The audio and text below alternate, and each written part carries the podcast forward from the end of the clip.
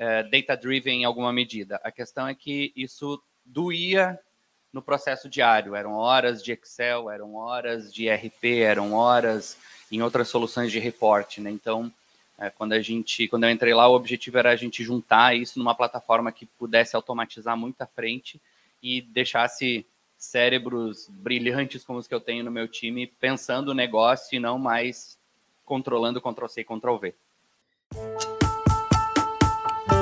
Fique agora com mais um episódio do Beancast, o podcast da BI Machine. Mensalmente recebemos convidados especiais para trocar experiências sobre cultura analítica, empresas e profissionais orientados a dados. Te convido a acompanhar mais um bate-papo da segunda temporada da websérie Empresa Data Drive na prática. Bom dia a todos. Meu nome é Ana, estou CMO aqui da BI Machine e hoje é um momento extremamente especial. A gente está conduzindo a nosso mais um episódio da nossa websérie Empresa Data Driven na Prática. E hoje é mais um episódio destes que a gente está conduzindo ele de forma híbrida. A gente está ocorrendo aqui na nossa sede em Lajeado, no Rio Grande do Sul, mais uma imersão uh, empresa Data Driven na prática e um dos de uma da parte da programação é a oportunidade né, dos participantes estarem interagindo ao vivo com os nossos convidados. Então, para você que está assistindo a gente de casa ou da sua empresa, né? Pode colocar aí o seu bom dia, da onde está falando, qual o segmento né, que vocês estão falando. A gente gosta muito de saber uh, quem é que está nos acompanhando. Então, por favor, não deixe de comentar Uh, e também as perguntas a gente vai estar respondendo no decorrer do nosso bate-papo. É um bate-papo realmente, então a gente está aqui ao lado de três grandes profissionais, então aproveitem para estar tirando todas as suas dúvidas. Então, primeiramente, a gente quer conhecer, né, quem é que está aqui ao nosso lado hoje que é um grupo que eu particularmente antes eu não tinha nem dimensão do tamanho todo que era o grupo Paquetá, mas eu vou deixar para que eles contem um pouquinho mais, né? Quem é que é o grupo Paquetá? Mas eu passar aqui a palavra para o Anderson para que ele possa se apresentar e falar um pouquinho mais sobre. Bom, bom dia, bom dia a todos, bom dia pessoal online. É, meu nome é Anderson, eu sou gerente de planejamento e performance da Paquetá. É, estou na Paquetá há pouco mais de um ano e é, fui contratado pela empresa para iniciar uma jornada de organizar os nossos KPIs, os nossos indicadores de negócio. Não que a, não que a Paquetá não fizesse isso, tá? Muito pelo contrário, ela, ela já era uma empresa é, data-driven em alguma medida. A questão é que isso doía no processo diário. Eram horas de Excel, eram horas de RP, eram horas em outras soluções de reporte, né? Então, é, quando a gente, quando eu entrei lá, o objetivo era a gente juntar isso numa plataforma que pudesse automatizar muito à frente e deixasse cérebros brilhantes como os que eu tenho no meu time pensando o negócio e não mais controlando Ctrl-C e Ctrl-V. Então, Jailson e Felipe vão falar um pouquinho aqui. Primeiramente, bom dia a todos, né? Bom dia a quem está nos assistindo também. Eu sou Jailson, eu sou analista de planejamento e performance, trabalho na Paquetá há 12 anos. Já passei por alguns setores da empresa, como a equipe de vendas em loja, já passei pelo comercial e agora no time de planejamento e performance. E realmente, como o Anderson falou, a gente já era uma empresa que era orientada a dados, mas a gente tinha alguns problemas que eram decorrentes de usar, utilizar Excel, né? E é isso, daqui a pouco a gente vai falar um pouco mais sobre isso. Bom dia, uh, meu nome é Felipe, então, seguindo o que o Anderson já os falou, eu estou né, dentro do time de planejamento performance há, há pouco mais de cinco meses e eu entrei, digamos, nasci no, no projeto BI Machine, assim, para bem dizer. E dentro da minha carreira eu me formei como engenheiro, de produção, tinha começado também na área de design gráfico, mas migrei para de dados e é que estou com esse time. Não tem nem palavra, é sensacional, galera. Muito bom. Bom, a gente está com um time de peso aqui do lado, né, para a gente estar tá conversando. E falando um pouquinho sobre o nosso cronograma, né, desse bate-papo, então tem, claro, né, a apresentação dos nossos convidados, principais resultados, mudanças, próximos passos e um espaço para pergunta. Então, como, né, o próprio nome diz, é jornada, né, e a gente vai estar tá entendendo um pouquinho mais o que, que é essa jornada. Afinal de contas, uma jornada ela é um espaço vivo, né? E quando a gente fala sobre para chegar e ser uma empresa data-driven, eu trouxe aqui um, um slide de uma, de uma aula que eu fiz com, uh, com o Ricardo Capra, e ele fala e exemplifica isso de uma forma que, para mim, né, é extremamente clara e eu gosto muito, o que, que é esse tal de data driven, né? Porque muitas vezes a gente tem uma mentalidade analógica e um processo automatizado, mas a gente está sofrendo né, um caos, uma intoxicação de todos esses dados, porque a gente não sabe nem por onde começar. E quando a gente tem uma mentalidade analógica e um processo manual, a gente tem uma empresa que ela é seguida por feeling, né, com base na nossa experiência. E quando a gente tem um processo manual e uma mentalidade digital, a gente é uma empresa inspirada por dados. Aí sim, para a gente conseguir chegar na tão sonhada data driven, a gente precisa ter uma mentalidade digital e um processo automatizado para a gente conseguir chegar. E esse é um dos pontos que a gente vai estar tá falando aqui na, né, com o pessoal, com o time do, da Paquetá, que é de que forma né, que eles chegaram nesse processo e nesse processo de transformação que ele é, não somente pela parte tecnológica, e sim muitas vezes muito mais cultural e de né, cultural, pessoas, processos e tudo mais. Então, aqui os nossos convidados que já se apresentaram. E agora a gente quer conhecer um pouquinho mais, afinal, quem é que é o Grupo Paquetá e o que, que representa né, o Grupo Paquetá. É, nos colocar na posição de falar do Grupo Paquetá, como se a gente pudesse falar de todo esse negócio, seja, chega a ser um pouquinho de arrogância nossa. Assim, o grupo é muito grande. É, nós somos uma empresa de mais de 9 mil colaboradores, nós somos uma empresa com mercado nacional e internacional, relação B2B, B2C. Nós somos uma empresa com mais de 150 lojas de varejo, sejam franquias lá nas nossas monomarcas com Capodarte e Dumont, sejam nas nossas bandeiras multimarcas aqui do sul do Brasil, uh, Paquetá, Calçados, Paquetá Esportes e Gaston.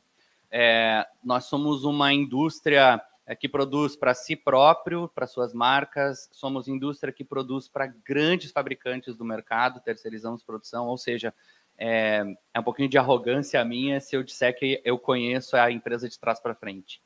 A gente conhece o nosso pequeno mundinho de varejo multimarcas, é, onde a gente tinha um desafio muito grande, muito grande. De os, os, gestores de dentro da loja conseguiam ver os seus números. O gerente da loja enxergava o seu número, seja no seu sistema de retaguarda, seja no seu sistema de, nos seus e-mails que ele tinha, ele conseguia ver a loja dele. Mas o supervisor da região já não conseguia, sem depender de um arquivo Excel de 15 mega que só abria lá no computador dele. Uh, o gerente desse supervisor já não conseguia também, porque precisava parar na estrada, abrir o notebook para ver um relatório e on and on, né? Então, é, esse era a nossa, a nossa, o nosso cenário, assim. Então, uh, esse gigante que é o Grupo Paquetá vive um momento difícil. Nós somos uma empresa com uns desafios financeiros bem grandes, uh, num processo de reestruturação de todo o processo. E a gente fez questão de vir aqui e botar a nossa cara para mostrar que mesmo uma empresa com todas as dificuldades financeiras de uma recuperação judicial tem potencial de investir naquilo que vai transformar o negócio. É, eu brinco muito que eu tinha um time que, logo que eu cheguei lá, eu tinha pessoas com mentes espetaculares, com conhecimento absurdo de negócio, que passava a manhã fazendo Ctrl-C, Ctrl-V, para alimentar milhares de planilhas de Excel, disparar assim, sem brincadeira, era mais de um giga, um giga e meio de e-mail todo dia em relatório Excel, em caixas de e-mail. E aí eu perdia aquilo que eu tinha de mais importante neles, que era o tempo deles para a gente discutir estratégias de como esse negócio poderia acontecer de forma mais eficiente. Então, O Grupo Paquetá é um grupo gigante, com todos os seus desafios que o tamanho dele nos impõe, mas ele é um grupo que acredita muito que a virada passa por pessoas, nós que estamos aqui, e por ser mais eficiente possível. E eficiência financeira, de recurso financeiro, de recurso humano, de tudo que a gente pode. E então a gente está buscando exatamente isso, assim, ser, otimizar todo o nosso negócio. E a BI Machine veio exatamente nisso. Veio para pegar essa montoeira de e-mail que a gente disparava, até comentei aqui no nosso coffee no início da manhã, nós tínhamos rotinas de envio de relatórios loja a loja em macros de Excel. Quem aqui é, é, é Exceleiro aí sabe do que eu estou falando.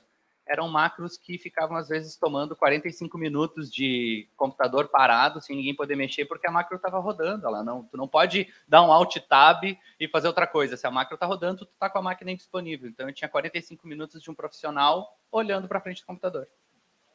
Porque ele não tinha o que fazer.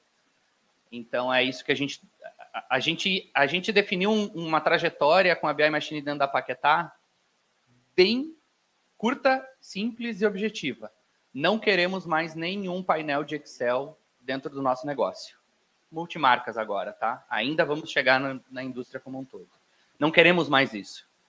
Todo e qualquer painel em Excel tem que ir para a BI Machine imediatamente. Eu posso afirmar que hoje 90% deles já 90% já está lá. Eu vou passar o microfone para o Jailson, porque o Jailson tem uma história, umas histórias de relatórios que são fantásticas. E hoje ele é a pessoa que. Ele que me guiou na jornada dentro da Paquetá de conhecer o negócio, junto com o Wagner, um ex-colega nosso.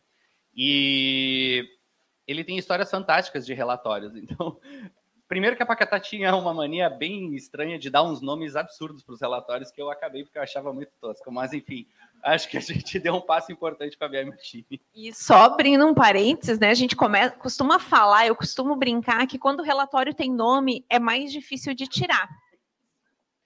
Porque quando o relatório é da Ana, é pessoal. Né? Ou, né, acho que da, logo eles vão contar sobre os nomes, né, dos relatórios da Paquetá, é ainda mais difícil. É que nem bichinho de estimação, né? Quando a gente adota uma galinha, ela nunca mais, ela não, ela não vai para a panela, né? Porque se ela tiver nome, ela fica da família. Por favor. Então, Ana, a gente a gente já tinha alguns sempre a gente trabalhou com dados, né? E a gente tinha diversos softwares que a gente já fazia gestão, só que a gente tinha alguns empecilhos. Por exemplo, a gente tinha um outro BI, ainda tem um outro BI que ainda nos ajuda assim com questão de base de dados, mas a gente tinha muita limitação de login.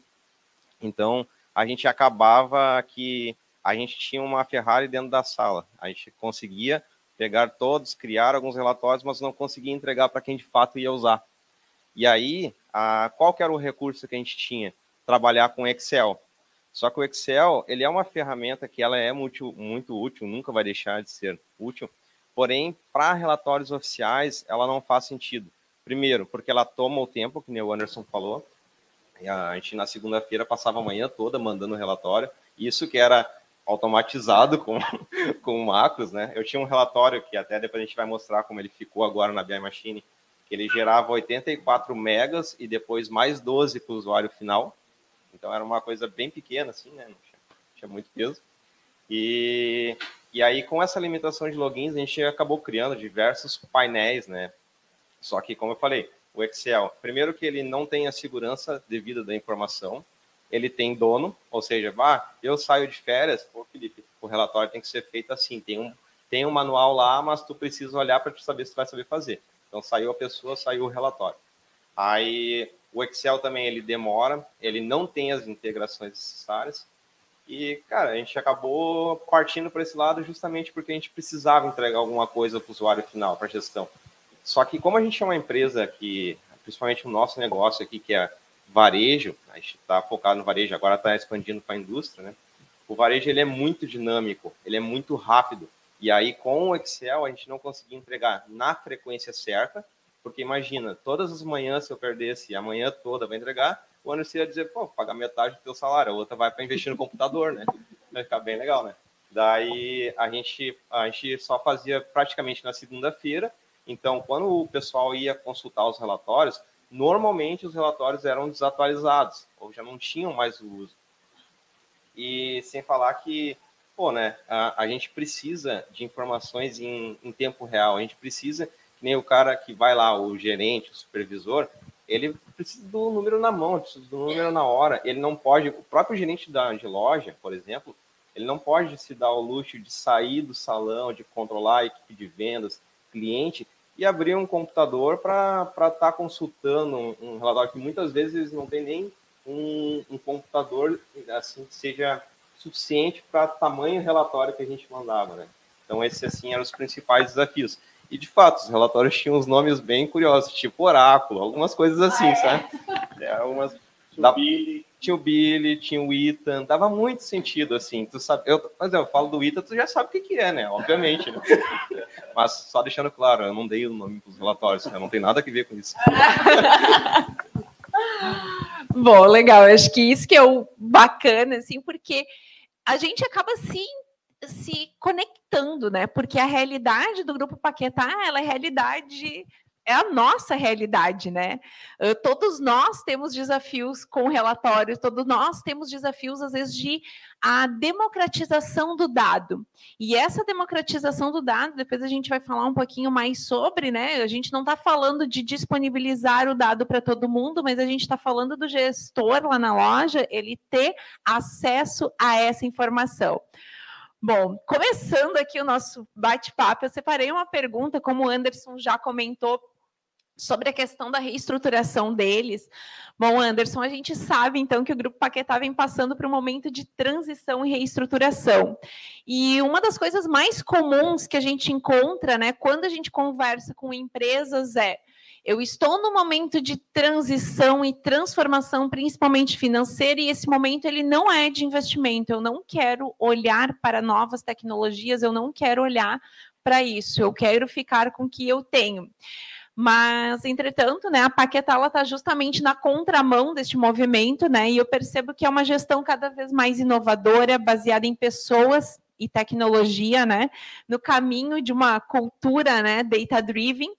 E você entrou justamente, acho que nesse momento de virada, né, Anderson? E eu queria que você comentasse um pouquinho mais para gente qual é o posicionamento da Paquetá, se tecnologia ela é igual a investimento e, e o que, que significa né, a tecnologia para vocês nesse momento. Bem, de novo, é, seria um pouquinho de arrogância minha falar em nome de todo o grupo Paquetá, né? É, é, eu acho que nós do varejo entendemos que tecnologia é primordialmente se livrar de grilhões, tá? Acho que a gente consegue acelerar muito as coisas quando a gente consegue contar com a tecnologia do nosso lado. Como que a gente fez, né, uma empresa com escassez de recurso, com incapacidade de investimento, não que a gente não tenha capacidade de investimento, mas a gente tem que fazer aquelas escolhas de Minerva, né? Ou eu abasteço loja, ou eu compro uh, uma ferramenta de TI, ou eu abasteço uh, ou eu corrijo, pago meu fornecedor, ou eu trabalho, uh, sei lá, um servidor novo para o Ivan que está escondidinho lá no fundo. É, nós temos escolhas de Sofia todos os dias. Todos os dias a gente precisa fazer uma escolha. Então, se eu não tenho capacidade de investimento, eu tenho capacidade de trocar o cheque. Então a gente começa a tirar os parceiros ruins ou então reduzir aquelas despesas que são intangíveis. Né? E quando eu trouxe a BI Machine no ano passado para conversar e quando a gente fechou o contrato há cinco, seis meses atrás, na verdade mais tempo, mas o projeto engrenou há cinco meses, é, o nosso objetivo era exatamente era pegar o cheque atual e transferir ele para outro parceiro e mais mostrar que esse pequeno investimento com a BI Machine se compensaria por todas as horas que eu perdia do meu time. Vocês imaginam um analista do gabarito do Jailson e do Felipe, que ganham lá seus 30, 40 mil por mês, né? Uma manhã por semana perdida é um dinheiro absurdo que eu estava botando lá em Ctrl-C, Ctrl-V. Brincadeiras à parte, foi esse, esse o passo que eu comecei a mostrar para os nossos diretores. Gente, eu tenho pessoas caras, intelectualmente ricas para nós, e a gente está desperdiçando isso. Aí eu mensurei esse gasto, essa despesa porque ela está no corrente da empresa, ela paga o salário todo mês. A questão é, esse, esse profissional podia estar tá produzindo muito mais do que Ctrl-C, Ctrl-V. Então a gente pega esse custo e apresenta para a empresa. Mostra o quanto a ferramenta pode chegar onde não chega hoje com as soluções que a gente tem. Então, para dentro da Paquetá, o convencimento foi esse. E mais, tá? Teve um trabalho nosso muito árduo de eliminar os indicadores de uh, ego. Os indicadores de ego são um problema seríssimo em toda a companhia. E toda vez que a gente discutia os indicadores com os nossos diretores, a gente questionava, tá, mas por que que tu usa isso? Não, porque eu gosto de ver assim, cara, mas a empresa está olhando assim, porque o eu gosto de olhar assim pode ser apresentado de outra forma, pode ser apresentado de uma forma que todo mundo vai consumir. E isso, isso tem sido o nosso desafio assim diário, sabe? Tem um outro desafio paralelo a isso, e aí dentro da Paquetá é, a gente conseguiu contornar de uma forma magistral, que é acessar a informação do negócio. Nós, como o Gerson já falou, nós já tínhamos uma ferramenta de, de BI dentro da companhia, é, que ela era muito mais voltada para report, que era o SAP BO. E aí, dentro desse ambiente, nós já tínhamos um DW. Já estava lá todo desnormalizado, estruturado, com boa parte da informação que a gente precisava do nosso negócio lá dentro. Ah, facilitou demais a nossa vida. Então, nossa primeira missão era eliminar o Excel. Eliminar o Excel. Todas as bases estavam no SAP BO, era fácil de conectar, puxamos tudo para dentro da BI Machine. A gente migrou. O próximo passo qual era? O que a gente não tinha acesso. Então eu tenho uma ferramenta de cashback. Qualquer um de vocês entra nas nossas lojas, nos nossos sites e compra, gera um crédito para utilizar numa próxima compra. Essa ferramenta ela é de um parceiro terceiro, ela não está integrada dentro da minha solução para armazenar os dados. Quem gerencia essa informação é ele, quem gera o bônus, quem consolida o bônus, quem concede o bônus é ele. Eu só aplico lá no meu sistema de PDV o desconto do cliente, sim ou não. Como é que eu ia saber o, o engajamento da solução? Ah, eu tinha que consultar a ferramenta do parceiro, aí eu tinha que consultar o meu RP e aí eu tinha que jogar as duas bases no Excel para fazer um cálculo básico de participação do CRM na minha venda. Ou aderência das notas fiscais emitidas na solução, ou ROI da solução, eu preciso saber o quanto que eu gasto nessa solução e se ela se paga. Hoje, com... aí a gente fechou o projeto com a BM Machine. Não tinha o conector do CRM Bônus. Levantei a mão para o time da CRM Bônus. Gente, eu preciso disso. Em 15 dias, o time do Marcel me entregou o conector. Pronto, estava lá, a gente já consegue usar. Agora eu cruzo essa informação do CRM Bônus com a minha base da Paquetá. E eu entrego isso automático para o meu time. Eu não tenho mais ninguém toda manhã indo dentro da ferramenta da, C, da CRM Bônus, copiando um relatório, mais o meu do SAP BO, copiando o relatório e cruzando isso manualmente. Para quem aqui bate em Excel todo dia, sabe que cruzar dados de vários, várias fontes no Excel é um, gente, é um monte de concat, é um monte de PROC-C, PROC-V, PROC-X, uh, deslock, é, é uma loucura, uma planilha começa a virar um, um, caos. E aí, aquilo que o Gelson falou, se isso não está muito bem documentado, e às vezes mesmo muito bem documentado, Jailson entrava de férias, não tinha relatório. Simples assim. Por quê? Porque o Jailson, apesar dos esforços dele de atualizar o manual, de falar para o Felipe ou para os nossos outros colegas como funcionava, meus, o manual é um guia de como fazer. Caso desse um erro que o Jailson não tivesse mapeado, morreu, a gente não sabia o que fazer. Não sabia o que fazer, morri o relatório. Esperava o Jailson eh, voltar de férias, porque na Paquetá férias é férias. A gente bloqueia login, não tem acesso a nada, não pode. E aí não tinha como dizer para ele, ô oh, meu, dá uma entradinha lá, só corrige para Não tem isso. Ele tá de férias, eu nem ligar, eu não ligo para ele. Eu quero mais é que ele vá tirar as férias dele e não fique me incomodando, porque ele me liga, ele tenta, ele tenta. Então, assim, a, a, a, essa, era a nossa, essa era a nossa missão, entendeu? Fazer com que as coisas realmente migrassem. Aí, junto com isso, tem uma frase que eu gosto muito de usar, e eu usei isso muito na época do projeto na PSIM. Quando a gente começou a responder as primeiras perguntas, aí que começaram a surgir as novas. Porque assim, todo dia a empresa viu o seu faturamento? Claro que sim. Qual é a empresa que não tem não, pelo menos um reporte num portal de SIG ou numa tela da RP? Qual é o seu, seu faturamento? Todas têm que ter, gente, é o básico. Só que daí, às vezes, demora tanto tempo para extrair essa informação que a única pergunta que a empresa se faz: quanto que eu faturei? Quanto que eu faturei? Quanto que eu faturei? Quanto que eu faturei? Aí, quando começa a sobrar tempo desses caras para não ficar tirando relatório de faturamento, eles começam a trazer outros indicadores. Ah, vamos trazer agora bolsas por calçado. Vamos trazer um indicador de conversão de loja. Vamos trazer um indicador agora de itens por atendimento. Aí a gente começa a explodir a informação num nível em que a gente começa a olhar que o faturamento ele é consequência de tantos outros desdobramentos do nosso negócio. Eu me lembro que lá na Pecim, eu e o Alessio, nós descíamos em baixíssimos níveis de faturamento do nosso negócio. E mais do que isso, padroniza-se a informação. Na Paquetá a gente não tinha tanto isso, tá? Mas eu me lembro que no nosso projeto da Pecim, nós tínhamos o SIG lá, né, o Guga? E o SIG era o seguinte, era o nosso sistema integrado de eh, sistema de informação gerencial, né? Toda empresa já teve em algum momento o SIG. E o nosso SIG ele tinha um relatório de faturamento que a controladoria usava, que tinha um número, porque desconsiderava o IPI, mas deixava o ICMS de fora. Aí tinha o de comercial, que não tinha o IPI, e tinha o ICMS, mas não tinha IPI. E assim, sabe, aquela loucura. Aí, quando a gente sentava numa mesa de, de um board para discutir números, não, mas o meu número é esse. Não, mas o meu é aquele. Gente, a gente está falando da mesma empresa, como que o número é diferente? Dentro da Paquetá, a gente começou a organizar isso em relação aos canais da empresa.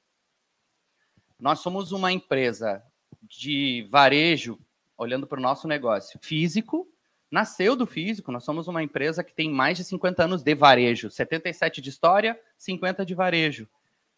Nós nascemos de porta aberta, a gente migrou para o digital, mas as medidas são diferentes dos negócios. Né? Quando a gente começa a olhar para o digital, o digital ele começa a olhar para um funil de venda muito maior do que o funil de venda do físico. E aí as métricas são diferentes. Como é que eu meço o faturamento do digital? Eu coloco o frete junto ou eu tiro o frete? Porque na nota já está o frete dentro da nota. Se eu olho direto na nota, vai vir o valor com frete. Como é que eu vejo a quantidade de conversão do digital comparado com loja? O meu funil é totalmente diferente. Então, a gente começou a estabelecer os, os padrões que cada um desses canais começava a construir. Hoje, se vocês quiserem comprar na Paquetá daqui, sentadinhos ou em casa, pode ser no site, pode ser no WhatsApp, pode ser no Instagram, pode ser no canal que for. Só que na hora que eu for medir isso, eu tenho que medir na mesma régua. Eu não posso medir banana com cenoura. Pode até ser parecido, mas não é a mesma coisa. Então a gente precisa realmente padronizar. E uma ferramenta como a BI nos permite isso. Teve um outro ponto, só para. Uh, eh, além da participação da, da, da TI nessa construção das bases já prontas, o meu time encarou o desafio de aprender também a, a, explorar as bases. Hoje nós temos um time que todo mundo conhece de SQL. No, o mínimo para montar sua própria query, o mínimo para validar o seu próprio dado, o mínimo para comparar se a informação procede. A gente já tem todas as nossas nossa padronização de identidade visual.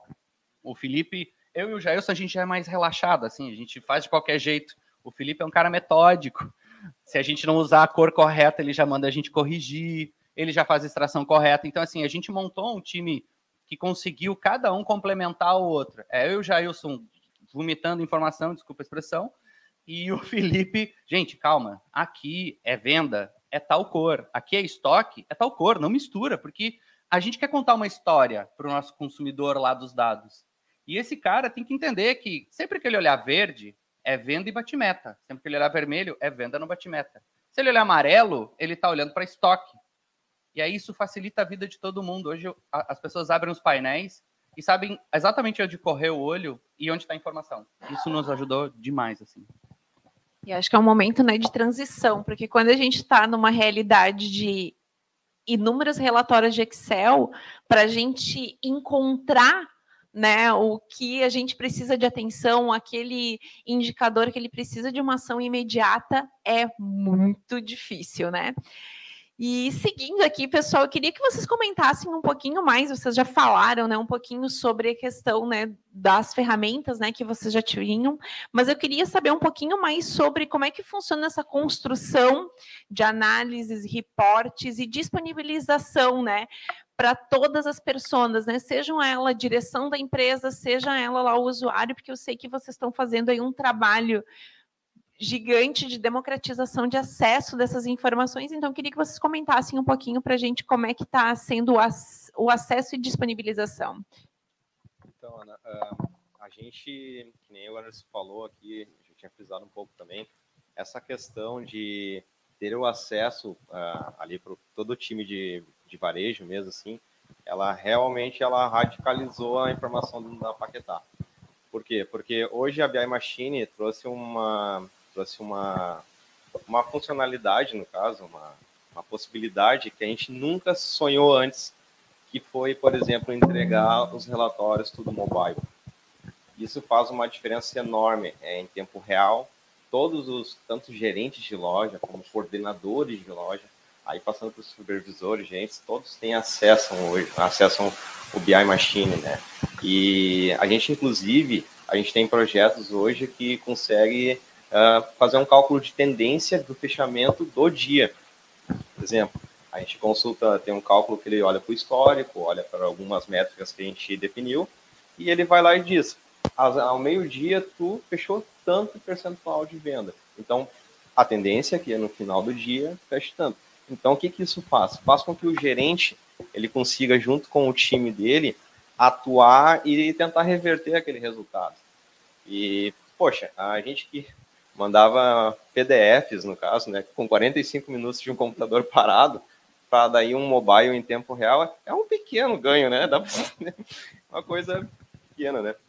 É, complementando a isso, né, até essa questão do gerente de loja, isso foi uma coisa que a gente teve feedback, né, Anderson, do, dele chegar antes de estar na, na loja, ele já ter a versão mobile ali, a informação, ter uma informação em tempo real, né, de como que estava o negócio, que, que, onde atacar, qual, qual os indicadores uh, é, é, necessários para realmente conseguir mudar, né, então teve essa, essa migração, né, do, do Excel para BI Machine e e os relatórios estão aí já né, prontos, né, de mais nada. E a versão mobile realmente é o que, que às vezes dá a maior usabilidade né, para quem vai, vai realmente usar. Não, uma questão importante que eu acho que é bom frisar, que isso nos ajudou bastante, foi a, essa questão da gente mandar PDFs ou mandar em Excel e ter todo aquele trabalho de ter que ser num computador, por exemplo, ele fazia com que muitas vezes as pessoas não olhassem o número, ou que o número já não fizesse mais sentido pelo tempo que ele ia ser observado. Então, assim, tem um dos painéis que a gente trouxe que vai ser apresentado aqui, que eu acho que ele é muito importante porque ele foi uma virada de chave, ele ajudou a implantar uma cultura na empresa. O Anderson recebe mais feedback, está nos grupos de gerentes, né? Então, assim, a gente vê que ele passa para nós, assim, de só, pessoal, o trabalho está muito bom, eles estão utilizando a BI Machine como referência e, e para apresentar e até como principalmente como compromisso, né? Então, pô, hoje a minha venda está assim, por quê? Tem todos os indicadores ali mostrando como que essa venda foi feita e o, e o que, que falta para a gente recuperar. E aí a gente deixou até um, uma partezinha embaixo do relatório ali para a pessoa assinar o que, que ela dizer, o que, que ela vai fazer e qual o compromisso dela ali assinado para mostrar e mandar depois no grupo, ó, gente, eu estou me comprometendo a reverter esse resultado aqui. E é isso que eu acho que hoje fez uma diferença enorme entre o que a gente tinha e o que a gente tem, né? Bem legal. E eu acho que um dos pontos, até se vocês pudessem comentar, não está aqui no script, mas é que vocês têm uma. É um setor né, que está responsável por isso, né? Até se vocês pudessem comentar um pouquinho para a gente, acho que entra né, bem casa aqui, não botei no script, mas eh, se pudesse comentar, a Paquetá ela conta com um setor e por que, que foi, a eh, foi a decisão né, de centralizar isso num setor agora e qual é, né, depois a gente vai falar sobre os próximos passos, né, mas uh, o que, que é esse setor de vocês, né, vocês falaram antes? É, a, a área de planejamento e performance da Paquetá, no passado, se chamava inteligência de mercado, tá? Era uma área que quase toda empresa, em algum momento, tentou embrionar dentro do seu negócio, né? Para se ler, para buscar soluções no mercado. Dados. É, dentro da Paquetá, logo na minha entrada, a gente mudou o nome dela para Planejamento e Performance. Por quê? Porque apesar de a gente fazer a performance do negócio, as medições dele, entender como ele está se desempenhando, nós também temos uma parte muito importante do nosso, do nosso métier diário, que é a execução do planejamento de compras. Nós temos uma ferramenta extremamente robusta de um parceiro que faz o planejamento e libera o cheque ou a OTB para cada é, é, dono de sessão de compras ali. Ah, tem um dono do calçado esportivo, tem um dono para a seção de calçado feminino. Essa pessoa, a partir do nosso planejamento, que essa ferramenta nos auxilia, sabe exatamente quanto que ele pode gastar por mês e com base nisso quanto ele precisa girar para garantir os cheques dos próximos meses. É uma solução que nos ajuda muito no, no, na, na parte de compras, tá? Ela auxilia demais o time de compras de abastecimento. E aí, então, quando a gente. Por que, que a gente decidiu fazer isso dentro do nosso time? A Paquetá já tem um time de BI lá dentro da TI, que é a responsável pelo SAP BO. É essa, esse time lá tem especialistas em, em banco de dados, conseguem extrair as informações de dentro do nosso sistema, tem muito conhecimento. Porém, é um time pequeno, é um time de três pessoas, não conseguiria dar vazão de, daquela ferramenta porque ela continua rodando como reporte, sistema de reporte do, do negócio. A, a gente começou só pelo varejo, ou seja, aquela solução ela continua atendendo os outros 90%, 80% do negócio. Então a gente decidiu que, com base no conhecimento que eu tinha já da gestão do projeto, de projetos com a BI Machine e da nossa necessidade, a gente ia dar conta. Então, hoje a gente faz as nossas extrações, a gente, dentro dessas bases já tratadas, o que facilita demais o nosso trabalho, né? É tipo, basicamente um select asterisco dependendo da tabela, então não tem muita ciência absurda. É, mas é, isso, isso nos trouxe uma mobilidade dentro do time que a gente não tinha antes, que é qual? Eu agora eu posso pegar uma tabela lá do, do, do DW que estava lá vinculada ao setor de compras e que eu não conseguia juntar ela dentro do SAP com a área de vendas, porque eram cubos separados, agora a gente tem essa liberdade de fazer esse cruzamento. Eu crio essa inteligência, o meu time cruza essas tabelas, o meu time explora esse dado, o meu time sabe hoje, sem precisar do Excel, cruzar a necessidade de compra com o meu poder de caixa e com minha projeção de venda futura. A gente consegue cruzar esses dados que estão em vários sistemas diferentes, em várias tabelas diferentes e cruzar isso dentro da BI Machine.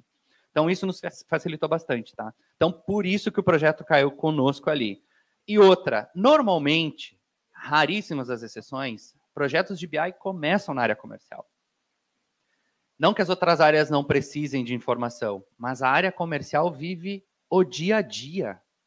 Se ela não fez a meta hoje, ela tem que dar um jeito de buscar amanhã. Ela está nessa pressão o dia inteiro.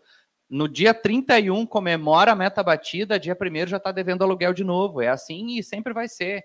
Então ela sempre precisa de muita informação e é isso que a gente buscou automatizar. Por isso que começou com nós. Ali quando a gente falar de projeto futuro, certamente a gente não vai continuar dono da solução. Não faz sentido.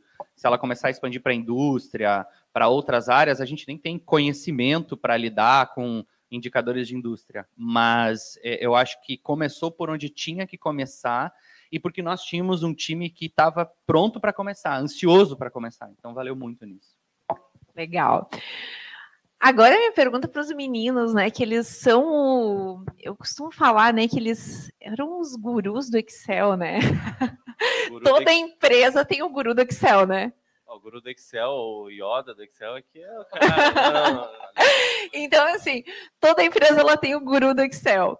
Mas quando a gente começou, então, lá no projeto deles, a gente falava, então, como eles já comentaram, de relatórios de 12 gigas, né? 12 megas, isso, desculpa, 12 megas. E além dessa parte, né, da construção técnica, né, a gente fala sobre um processo cultural. E eu queria agora que os meninos comentassem um pouquinho como é que foi a adoção e essa mudança, né, de sair de Guru para Excel para o Guru Data Driven, né? E Jailson, começou por ti? Por... É, é, na verdade, assim, é, 12 megas era para o usuário final, tá? Tinha uma base que compilava mais 84 por trás. Então, assim, a gente ia, né, era um relatório, é, esse aí é um dos exemplos, a gente tem vários relatórios, assim, que inclusive para outras áreas, né, que são bem pesados, que hoje estão na BI Machine e antes eram feitos em Excel, né. Então, tudo graças à BI Machine e ao Anderson também, que trouxe para nós a, a, solução. O que, que acontece, Ana? Uh, meu caso, assim, é, tem muitas pessoas que pensam assim, bah, é, vai tirar o Excel, vou perder minha importância dentro da empresa. Na verdade, não, assim, a, a, tu não pode ficar ligado a uma ferramenta, assim, que nem o Excel. Tem que pensar diferente. Eu dizia para o Anderson, bah, cara, é, seguinte, eu passo a manhã toda aqui, isso aqui não é satisfatório. Eu faço o processo japonês, só que é o contrário. 80 parte do tempo eu faço e 20 eu vou dar uma olhada em como é que tá os resultados. Eu não consigo. Assim é horrível. Aí ele, não, peraí, aí um belo dia ele nos apresentou a BI Machine, né? Fiquei muito feliz, inclusive. Então, assim, para mim, uh, foi uma mudança radical, porque agora a gente com um time bem menor do que era antes, né? A gente dá conta, talvez faça até mais, entendeu? E tudo porque a gente fez um, a gente teve uma otimização de tempo sensacional, foi, foi radical, porque pensa, esse relatório que a gente vai apresentar aqui, só ele sozinho, ele partia de uma hora, uma hora e meia, às vezes com muita felicidade, 45 minutos, assim, tudo os planetas alinhados, sabe? Então, assim, e aí depois tinha mais outros, que nem tem um painel de serviços financeiros, que também dispara PDFs também. Então, pá, eu fazia toda a criação desses relatórios, assim, ah, tinha que criar os indicadores. Lógico, não tinha toda aquele, aquela identidade que o Felipe nos trouxe, né? Mas tinha todos os indicadores, apresentava tudo, dava para ver assim, né? Mas foi uma mudança assim, ó, sensacional, assim, eu fico muito feliz porque hoje eu consigo fazer uma, uma fazer a função de analista, né? E não a função de Excel. que nem um colega disse assim, ah, hoje eu não sou mais refém, né? Graças a Deus. Eu queria só falar mais uma coisa, é que é, às vezes as pessoas perguntam, ah, mas como assim 12 mega num relatório de Excel, né? Eu faço minhas planilhinhas, elas têm 20 linhas, não dá nem um mega. É que assim, são 65 lojas, são mais de 3 mil SKUs por 65 lojas. Cada SKU tem uma grade, né? Porque eu estou falando de calçado. Aí são mais sete quebras, mais ou menos, em média, 12, 7, dependendo do tipo de calçado. Aí eu tenho mais a grade de cor. Então, isso, isso é exponencial, entendeu? E aí, vou abastecer time de compras. Eu não posso dizer para compras, você comprou 100 milhões e vendi 200 milhões. Ele precisa saber, tá, mas onde que eu, onde que eu vendi isso? Aí eu vou descer na seção, aí vou descer na, na categoria, vou descer na sub, vou descer na marca, vou descer na SKU. Ele quer saber por, pa, por pé, por número, como é que eu desempenho. Porque eu não posso comprar sempre a grade padrão. Grade padrão é um tiro no pé, porque a gente tem um pé médio aí no brasileiro. Aqui no sul ele é um pouquinho maior, lá no Nordeste ele é um pouquinho menor. Eu preciso saber quais pés eu preciso repor. Eu não preciso, eu não posso ligar para o meu fornecedor e dizer assim, ó, o calçado XPTO, me manda mais 10 mil caixas do calçado X, grade completa. Vai começar a empilhar 42, 43, 35, 36. Eu faço o que com isso se já não vendeu? Então, eu preciso descer nesse nível para o meu time de compras, eu preciso descer para esse nível para o meu time de vendas. O meu time de vendas precisa olhar, pô, se eu estou vendendo, se o meu giro do 36 da marca X está rodando mais, eu preciso que me abasteçam mais esse produto.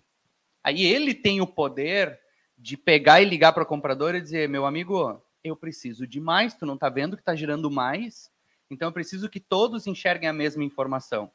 E aí esses relatórios de Excel começavam a ganhar exponencialmente tamanho, né? A gente tinha, e aí tinha um outro ponto, né? Esse, esse relatório de venda e estoque, que é um relatório muito importante para nós, ele era enviado uma vez por semana só, porque ele era muito trabalhoso. Então, toda segunda-feira, o Jailson perdia a manhã inteira abastecendo ele, mandava para as lojas já atrasado, porque a loja já não começava a semana, segunda-feira da manhã, olhando, ia ver esse relatório lá por meio-dia. Aí já estava a loja cheia, a gerente já não conseguia mais focar, porque o gerente chega de manhã cedo de abrir a loja e faz o que a gente chama de PHD, que é a reunião de start, toda empresa tem no varejo ou em algumas áreas essa reunião de início do dia, né? Ele já recebia os relatórios depois que o dia já começou, aí ele já estava na loucura, aprovando desconto em exceção, já estava dando feedback para vendedor que chegou atrasado. Cara, a vida de um gerente de loja, a não sei se aqui alguém já teve essa experiência, é uma correria de domingo a domingo, cara. Se o cara trabalha em loja de shopping, é de domingo a domingo, das 10 às 10, das 10 às 11. Então é louco, entendeu? Esse cara precisa ter essa informação antes de o dia dele começar numa, numa espiral de loucura. E a gente atrasava.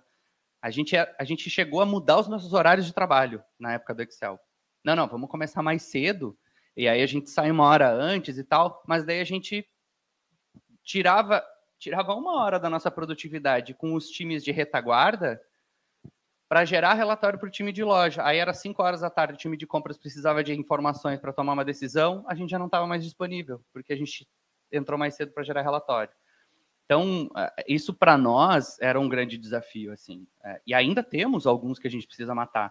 Mas esse de compras que eu estava falando e de vendas, ele era enviado uma vez por semana. Os times tinham que, no meio da semana, tomar decisões com base em dados que ele só tinha até o domingo.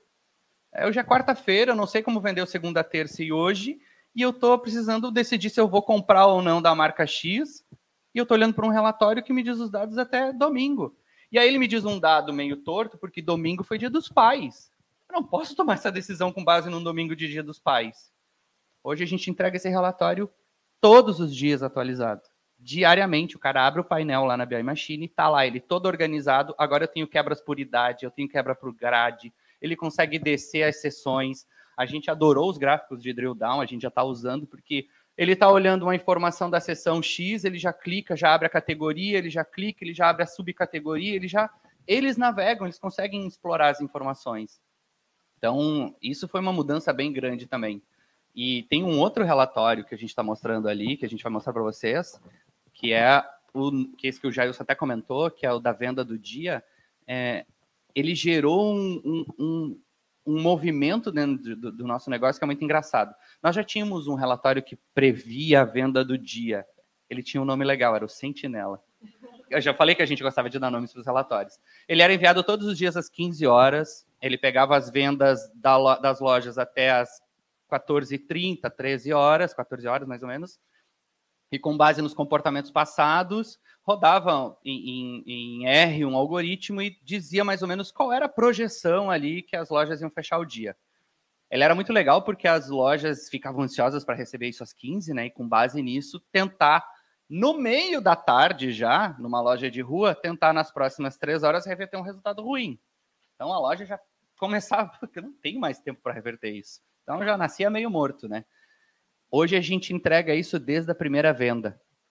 O cara abriu a loja às 9 horas da manhã, vendeu às 9, 10, 9 e 15, ele já está com o relatório atualizado. E com base nessa venda e no histórico dele, ele já começa a dizer, ó, mantendo esse ritmo, tu vai bater tua meta. Ah, não, tu não mantém, se tu manter esse ritmo, tu não bate. E ele já diz, vocês vão ver, ele já diz ali o quanto que ele precisa para recuperar esse gap na próxima hora, para voltar a estar na meta. Ele pode chegar do lado de um vendedor e dizer, a próxima venda, não vamos perder por nada. Se a gente precisar dar um desconto, se a gente precisar correr atrás do cliente, vamos correr. Então muda a perspectiva, ele não precisa esperar até as 15 horas para tomar uma decisão de reversão até as 18. Ele já começa desde o início do dia, ele pode usar isso como painel na tela do computador dele, deixar atualizado. A gente dá inclusive a data e a hora da, da última atualização para ele saber qual que é o delay que ele tem na informação. Bom, é uma mudança, inclusive, de mentalidade, né? A gente não está nem falando né, sobre, somente sobre tecnologia, sim, a gente está falando sobre a mentalidade lá daquele gestor que está lá na ponta, que tinha uma forma de enxergar os dados e agora enxerga de outra. Uma das coisas que eu acho mais impressionante dentro desse projeto é que ele é um projeto de aproximadamente cinco meses. Ele é um projeto que, né, vocês, uh, me recordo que em uma das nossas conversas, vocês comentaram que a evolução, né, foi de 10 anos em 5 meses, então, a empresa evoluiu 10 anos neste período, e de abril, mais ou menos, né? A gente comenta, a gente calcula pela entrada do Felipe, né? Que Felipe entrou em abril, né, Felipe? Tem um marco ali da, né, antes e pós. Entrada do Felipe, que é abril, e agora nós estamos em setembro de 2022 e a gente já percebe né, algumas entregas. E eu queria só reforçar, trazer aqui para vocês alguns números que para mim são bem impressionantes. É que a Paquetá ela possui 163 usuários. E antes, né, como eles comentaram, a gente falava sobre uma limitação né, de usuários. Ah, então, é um número bem exponencial, né, comparado com o que se tinha. São mais de 724 objetos analíticos entre KPIs, análises, mapas, gráficos, são mais de 50 análises e seis cockpits. E agora que a gente vai entrar para a parte melhor, inclusive eu vou passar o passador para os meninos, porque eles vão estar compartilhando conosco o que, que são essas análises e qual é o impacto delas para o dia a dia. Então, está com vocês. Bem, uh, este aqui é um painel de microindicadores, são os principais indicadores do nosso negócio. Ele é sempre atualizado D-1, tá? Então, ele conta a nossa história até ontem, porque ele é um painel de resultado, ele não está aqui para nos ajudar a tomar a decisão do dia, tá? Mas ele complementa a decisão do dia. Ele nos traz ali os indicadores de quanto as bandeiras estão faturando, quanto que o varejo como um todo está faturando. Ele pode subir e descer os níveis de canal digital ou físico. É, tem os principais indicadores do nosso negócio ali que a gente tem que bater o olho todos os dias para medir o nosso desempenho, que é o quê?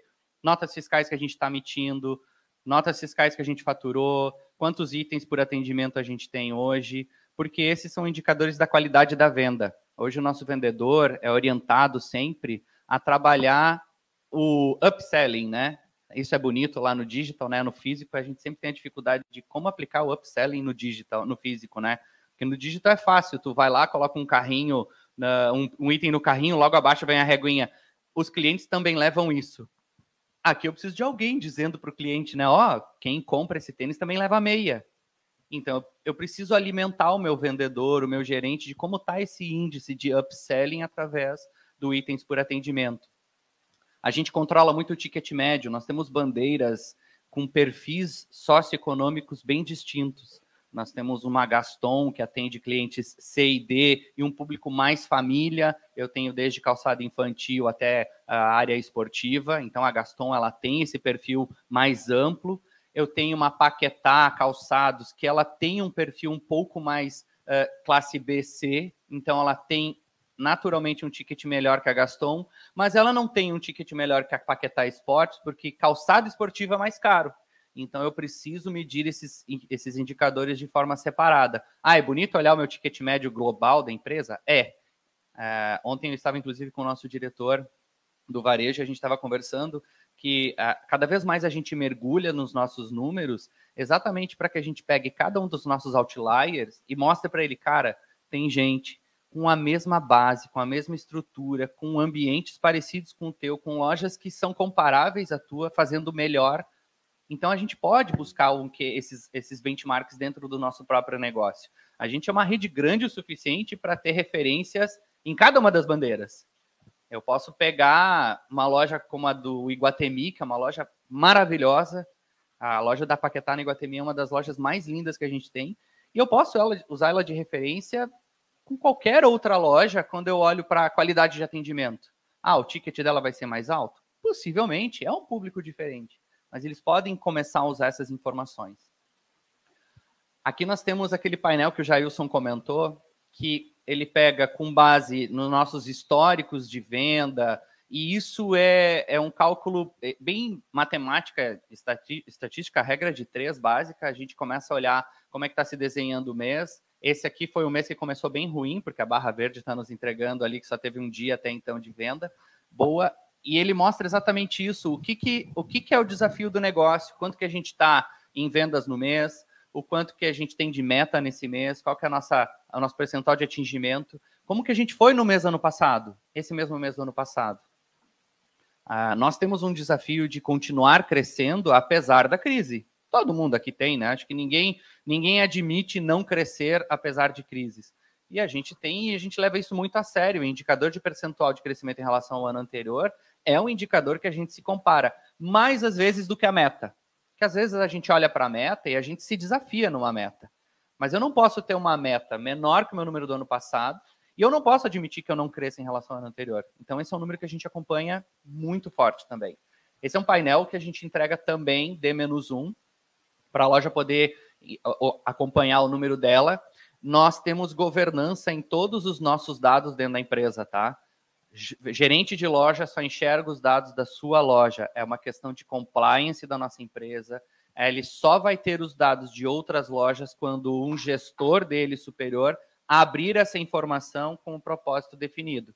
Então, o meu gerente da loja X não olha os dados da loja Y para não criar problemas de intriga, né? Porque gerente quer cada vez mais produto para ele e não para o outro, e é natural, a gente está aqui para vender. Então, a gente tenta controlar dessa forma, tá? Tem este painel que eu falei para vocês, que é o painel de estoques. Esse é um monstro que tinha lá os seus 12, 13 mega de dados toda segunda, que o Jailson perdia a manhã inteira fazendo ele, manhã inteirinha, e a gente entregava uma vez por semana. Porque dava tanto trabalho que não tinha como estar tá fazendo todos os dias. Hoje ele vai todos os dias. Ele, ele rola, tá? Ele tem muito gráfico para baixo dele, porque tem muita análise em cima dele para a gente acompanhar como que está a performance de compra, de venda, giro, ruptura. Porque a nossa ruptura, eu me lembro muito desse termo na PECIM, ruptura na PECIM é a falta de produtos no ponto de venda. É meio que, é meio que óbvio, né? Se eu não tenho Trento na loja, logo estou em ruptura. Aqui não. Aqui a minha ruptura é eu tenho um calçado esportivo do pé 36 ao 43. Se tiver faltando 46 ou 36, o item não está em ruptura. Ele não vende, ele vende muito pouco. Agora, se tiver faltando 38 ou 39, eu tenho ruptura crítica. Eu preciso repor. Eu tenho, eu posso ter 10 pares dos outros números. Se não tiver aquele ali, é um item em ruptura. Então a gente precisa ter todo esse cálculo de ruptura descendo os níveis de numeração, de grade de, de tamanho, no caso de, de, de vestuário, né? De confecção. Esse é um painel que a gente consegue hoje trazer várias informações para o nosso time de compras. Ele consegue saber como é que está a sua sessão, como é que está o aging do seu produto. Aging é um caso, é um problema muito sério no mercado da moda. É, quem aqui trabalha com moda é, sabe disso. É, produto que começa a ficar no estoque, a chance de ele vender sem demarcação é quase zero. E aí, quando eu demarco o produto, eu vou perder dinheiro. Muito dinheiro. Porque um produto da coleção passada, eu vou ter que dar 50% de desconto. Ah, mas as margens do mercado da moda são altíssimas. Né? Todo mundo sempre fala isso de mercado da moda. Gente, essa realidade não existe mais. Essa realidade talvez aconteceu há 20, 10 anos atrás. Hoje o mercado da moda é um mercado que tem que ser muito eficiente. E ele precisa garantir giros altos.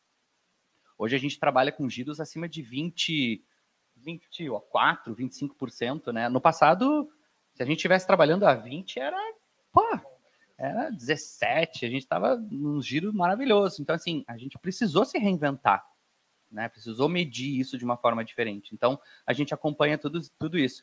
Tem um outro cara que a gente está finalizando, que ele é um comparativo exatamente de todos esses indicadores de hoje, em como eu estava no ano passado nessa mesma data.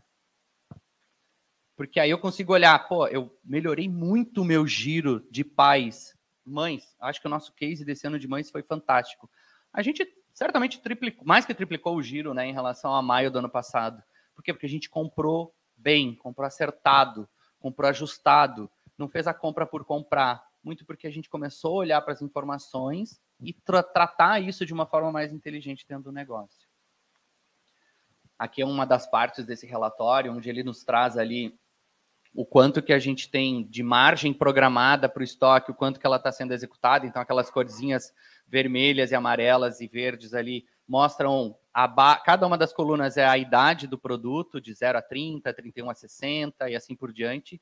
E aí a gente diz, cara, eu tinha esse produto com uma margem programada de 0 a 30 dias de 64%, por exemplo, e eu estou fazendo a 50. Tem um problema seríssimo, produto novo saindo com margem baixa. A nossa, o nosso gap é bem pequeno ali, tá? A gente é bem exigente em margem. Então a gente brinca muito com o time de compras, que é o guardião da margem, de que alguns indicadores eles precisam se agarrar e defender eles a unhas e dentes, né? E nós somos parte desse trabalho de guardião de, do preço. Nós cadastramos os preços e as promoções em alguns momentos dentro do sistema. Então, nada passa sem o ok deles e sem a gente dar uma olhada junto com eles nisso. E esse aqui é o nosso xodó. Esse cara aqui, o painel de lojas, ele é um painel em uma página só e ele foi concebido para ser obrigatoriamente em uma página só. Ele foi concebido para que a loja pudesse imprimir ele por isso que ele tem um campo de anotações ali no canto inferior direito. E ele foi feito exatamente para que o gerente chegue na primeira hora da manhã na loja e tenha todos os dados do mês da sua loja numa só tela. Ele sabe o quanto que ele vendeu, o quanto que ele está da meta até o momento. Ele sabe qual é a meta dele do mês. Ele sabe em relação ao ano passado. Ele sabe como que cada um dos canais digitais dele está performando. Então ele sabe o multimix, que é a nossa vitrine infinita, comprar pelo site de dentro da loja, como que está performando. Ele sabe como que o cashback está performando, quanto que ele conseguiu capturar de clientes do cashback. Ele sabe quantos clientes de recompra. Recompra é uma medida bem interessante do nosso negócio. Eu tenho cartão próprio. O meu cliente volta até a minha loja para pagar a fatura do cartão. Eu preciso vender para esse cara. Eu não posso perder a oportunidade de deixar esse cara sair da loja sem tentar vender algo. Essa é a recompra. Eu meço isso, ele tem desafio de recompra. Eu meço vende, ou vendi, até hoje eu nunca. o vendi a nossa venda via é, chat, é, chats, né? Messenger, WhatsApp, é o famoso chat commerce, né? É, ele sabe qual é a loja, qual é o, o, o, desafio da loja dele de vender no, no, no chat. Porque toda loja, independente do ponto de venda, tem a sua hora fria. É aquela hora em que, ah, das 8 às 9 eu estou abrindo a loja, o pessoal ainda não está circulando, o meu vendedor começa com a sua lista de contatos, chama um cliente que já é mais de relacionamento, ah, chegou aquela bota que tu queria, chegou aquele tênis que tu queria, e aí a gente começa a medir isso. Do ladinho ele tem ainda ali alguns indicadores da loja também, de ticket médio, itens por atendimento, é, percentual de margem, é, todos esses indicadores que o negócio depende, e embaixo eu abro cada um dos vendedores em quase todos aqueles números globais da loja. Então eu sei qual é o vendedor que está me ofendendo no chat commerce, qual é o vendedor que não está oferecendo a minha vitrine infinita, qual é o meu vendedor que está com o IPA, o itens por atendimento baixo. Aquele olha tudo isso antes do vendedor chegar na loja. Ele já está com isso impresso. Quando o time chega na loja, ele faz a reunião de PHD com esse. Esse é o único material que ele faz a reunião. Ele faz a reunião, aí eles pintam. Gente, os, os, os, as fotos do, dos grupos de WhatsApp são o máximo, assim, porque eles pegam esse relatório, os gerentes destacam, pintam, fazem de tudo um pouco ali para mostrar, e aí pegam um compromisso naquele campinho ali de cada um dos envolvidos. E a galera assina, tira a foto, bota no grupo do WhatsApp para todos os gerentes verem, inclusive seus supervisores, gerentes de operação, e aquilo é o nosso compromisso do dia e a gente se cobre, a gente se ajuda e a gente contribui para que a loja busque. É, eu estive ontem com a gerente da loja do Iguatemi, com a Marta da Paquetá, e aí eu, ela, ela chegou uma hora e disse assim: ah, é, a, a, gente às vezes só está reclamando e pedindo para vocês e nunca agradece. Aí eu disse, Marta, nós fornecemos serviços para vocês. Nós somos teu fornecedor, a tua obrigação é me cobrar. E o nosso é se desdobrar e entregar isso. E a gente está correndo atrás para buscar cada vez mais. Então é isso, assim. Esse, esse cara a gente trata com muito carinho. E ele ainda vai crescer muito, tá? Estão faltando todos os nossos indicadores dos nossos cartões aqui. Então ele tem um pedação em branco ali que a gente já, já tá louco para ocupar ele, porque a gente sabe que vai gastar ele com mais indicadores de produto financeiro, seguro, empréstimo, e, encargos, vale saúde. Tem muita coisa que a gente tem no nosso negócio que a gente vai trazer esse cara é. É, é, é esse sim é, é, é transformador, sem sombra de dúvidas. É legal demais. Aí esse é o outro que eu falei para vocês do nosso dia a dia, né? É, atualizado de 10 em 10 minutos. Os nossos uh, vendedores, gerentes conseguem acompanhar o desempenho da loja. E aí ele mostra ali a performance do dia em relação à meta do dia, quantidade de notas da meta de notas, ticket médio, itens, margem. E aí ali do ladinho, não sei se vocês conseguem ler na tela assim, né? Está escrito ali assim, quanto, uh, quanto deveríamos ter vendido até agora para alcançarmos a meta diária? E diz o número. Se o cara está abaixo, fica vermelho e diz, tu precisa ainda de X reais para entrar na meta. Se o cara está no verdinho, mostra ele em verdinho, ele está acima da meta, ele tem gordura para não queimar durante o dia.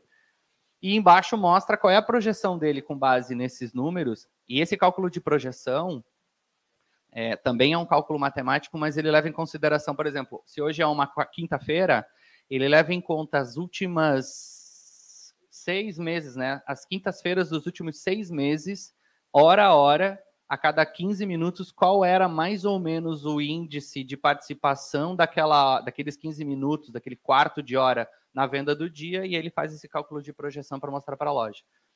É outro painel que o gerente consegue consultar tanto no computador. Aqui a gente botou todas as telas do computador, mas todas elas são adaptadas, exceto quando a tabela é muito grande, né? Todas são adaptadas realmente para o nosso mobile. É um projeto que a gente tem muito orgulho, assim, porque é, a gente tinha um desafio muito claro: eliminar o Excel. Não que a gente não goste de Excel. Muito pelo contrário, gente. Eu acho que o Excel, acho que eu comentei com a Anne e com o Gustavo em uma das nossas conversas.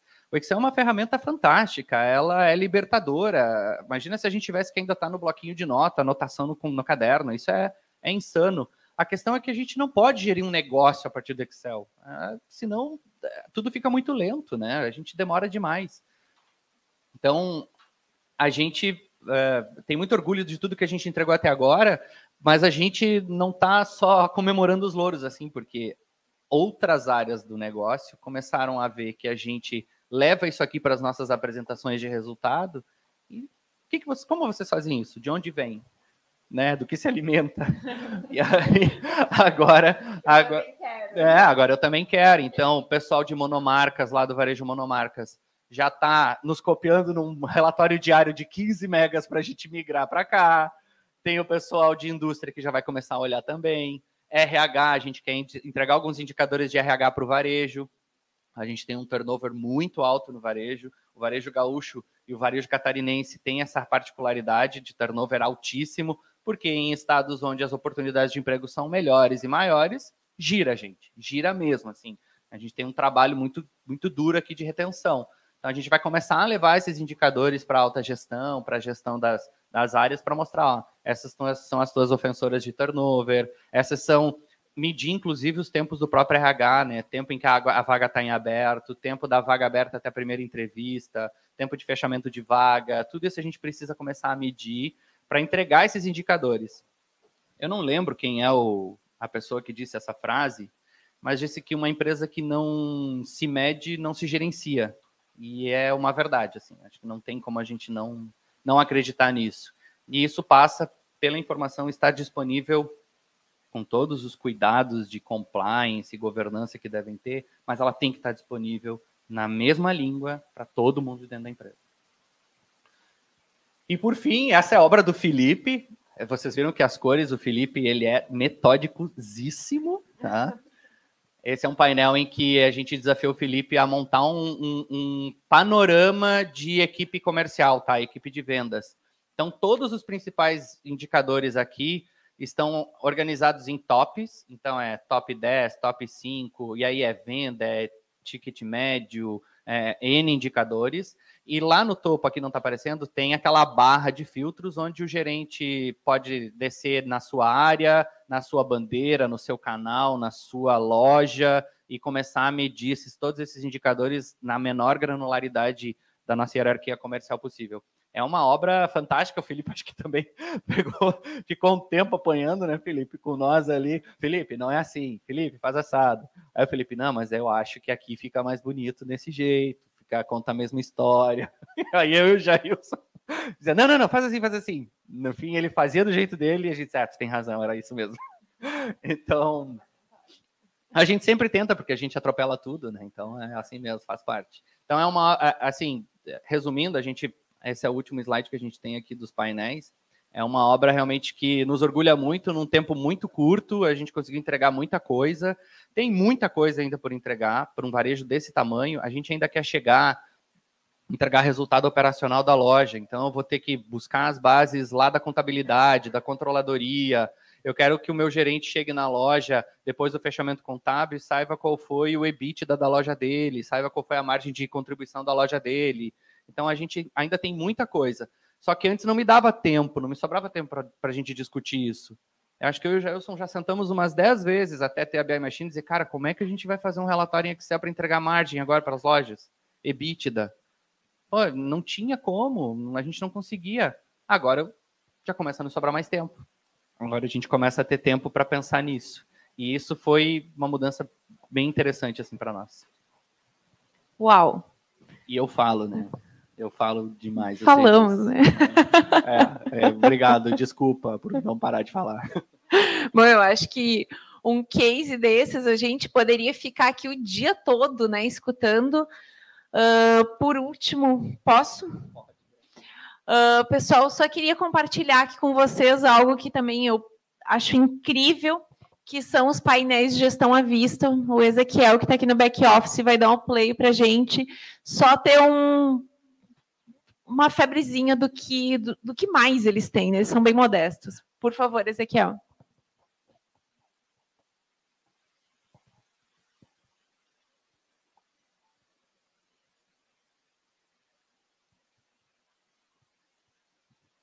Esse é um, é um, é um, Acho que vai ficar com eco, né? Esse é um desafio que a gente tem de. Ah, acho que está tirando. Ele é um desafio que a gente tem de levar. Isso estava dentro do nosso CD, tá? Dentro do nosso centro de distribuição, eram indicadores gerenciais nossos que a gente começou a desenhar.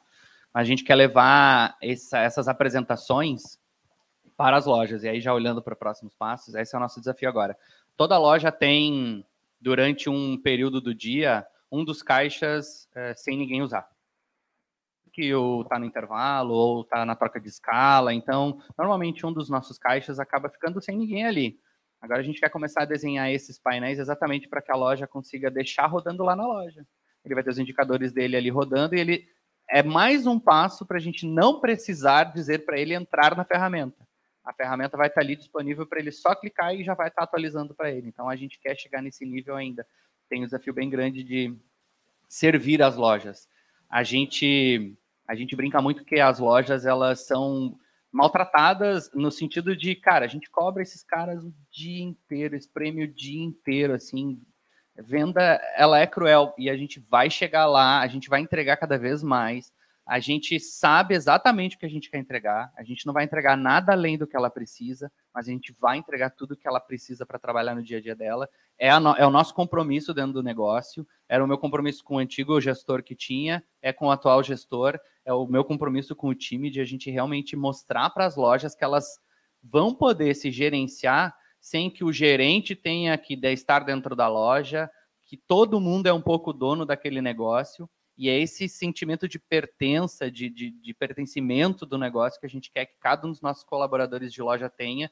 E se ele começa, se a gente começa a ser transparente com ele, mostrar o que está acontecendo na loja, ele sabe exatamente que lâmpada ele tem que deixar ligada, ele sabe exatamente que calçado que ele pode vender para ganhar mais dinheiro, é, ele sabe exatamente a estratégia que ele pode usar para vender mais. Então, é, esse é o nosso objetivo: entregar informação para a gente vender mais, para que daqui pouco tempo a gente finalize o nosso turnover, o nosso turnaround e volte a ser aquela empresa que o Rio Grande do Sul olhava para nós com muito mais admiração do que hoje porque a gente cometeu os nossos erros no passado, mas a gente sabe exatamente o caminho que a gente tem para reestruturar o negócio, a gente vai entregar esse negócio rentável rápido, assim, a gente vai entregar isso de novo e novamente as pessoas vão olhar para nós, que hoje é muito ruim, né? A gente tem muito orgulho de fazer o que a gente faz e trabalhar onde a gente trabalha, mas às vezes as, pessoas olham para nós, na Paquetá, mas ela, ela não está em recuperação judicial? tá, cara, e a gente está lá porque a gente acredita, né, Ivan? A gente acredita nesse negócio, a gente não está lá porque a gente é aventureiro ou o quê. Cara, eu não ia trocar cinco anos de uma experiência fantástica na Pessinga, uma empresa que é quase no quintal da minha casa, eu ia trabalhar, fui uma vez só, mas eu vou dizer que eu ia trabalhar de bicicleta, e porque era perto, fui uma vez só em cinco anos, mas eu fui de bicicleta, eu posso falar, né? E eu não ia trocar uma experiência fantástica que eu tinha com pessoas maravilhosas lá para um desafio que eu não acreditasse nele. E a gente vai fazer esse negócio virar porque ele é espetacular, assim, ele é viciante. Quem gosta de vendas já tem um probleminha na cabeça, né? Porque fica viciado nisso. E quem gosta de unir dados à venda, aí sim, aí não, não tem mais salvação. É o nosso caso. Bom, incrível, assim, eu não tenho palavras, né, para estar tá agradecendo este maço aqui que esteve comigo. A gente até acabou passando um pouquinho, mas eu não quis, em hipótese alguma, fazer com que esse tempo, né, eu queria congelar realmente o tempo, porque é uma aula, né, que a gente teve aqui hoje pela manhã.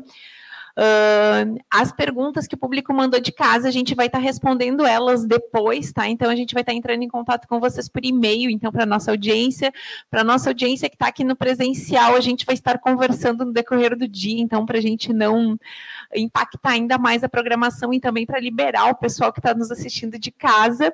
Uh, queria passar aqui para vocês para que vocês pudessem agradecer né, a nossa audiência. E claro que eu sei que vocês separaram um presente, né? E eu acho que é o próximo slide.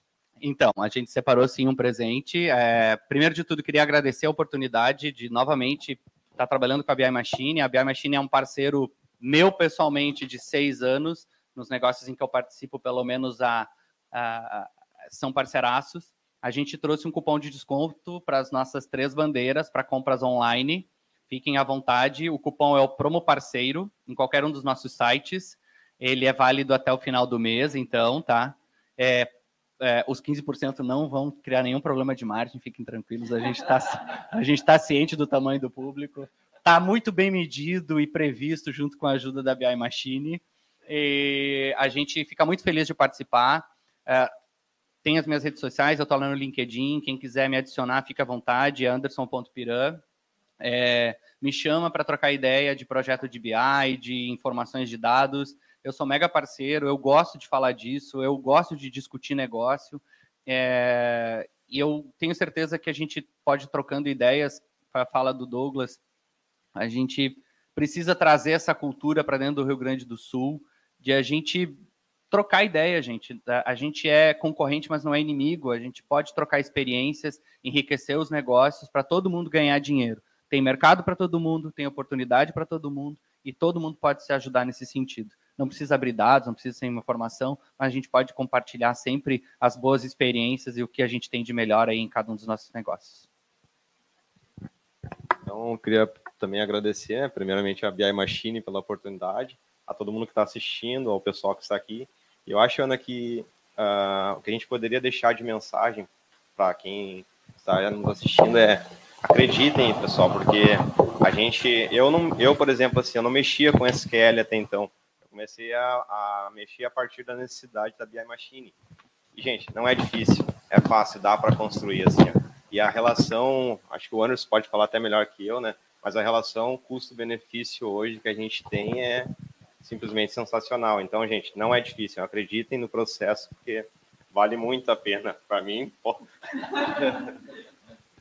Uh, quero agradecer, então. Claro, né, tinha dois grandes oradores aqui, nem me atrevi a cortar ele.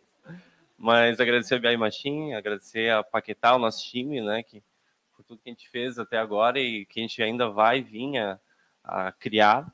E eu, eu, vejo que é, assim, complementando, é uma transformação, né?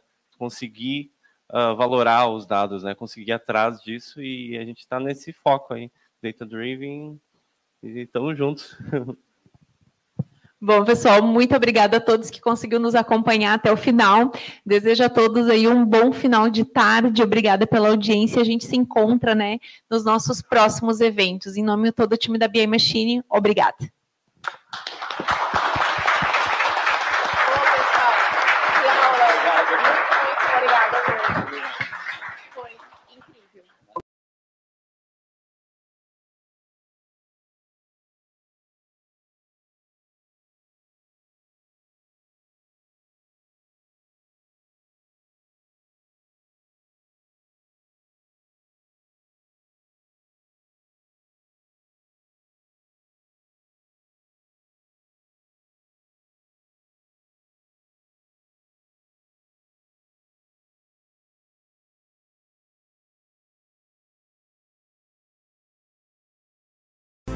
Gostou desse podcast? Não esqueça de compartilhar com seus amigos e nos avaliar aqui nas plataformas de streaming.